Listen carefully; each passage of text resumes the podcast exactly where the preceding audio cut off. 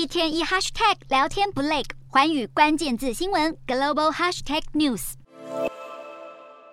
中国解放军日前又派攻击和共舰扰台，使得台海局势紧张升温。美国智库战略与国际研究中心近期针对中共入侵台湾进行兵棋推演，指出如果战争真的发生，虽然北京不会取得胜利。但是最终，美中日台都会付出惨痛的代价。其中，中国海军将会损失数百艘军舰和战斗机，并造成数以万计的士兵伤亡。而美国、台湾和日本也将深受其害。兵棋推演的报告指出，美军如果要防止中国占领台湾，将涉及四个关键的要素，包含美军必须在第一时间介入，在开战前全面武装台湾，而台湾的地面部队必须阻止中国抢滩。此外，美军必须能够使用日本的基地作战，并且部署远程飞弹打击中国海军。不过，报告也提到，台湾可能无法遵循乌克兰模式，从其他国家取得物资。日本防卫省智库的专家也指出，万一台海爆发战争，日本的琉球群岛将首当其冲，因为中共将试图摧毁冲绳周边岛链上的机场及港湾，甚至进一步动手夺岛，以防止美军靠近。如此一来，台海的战火很有可能波及日本。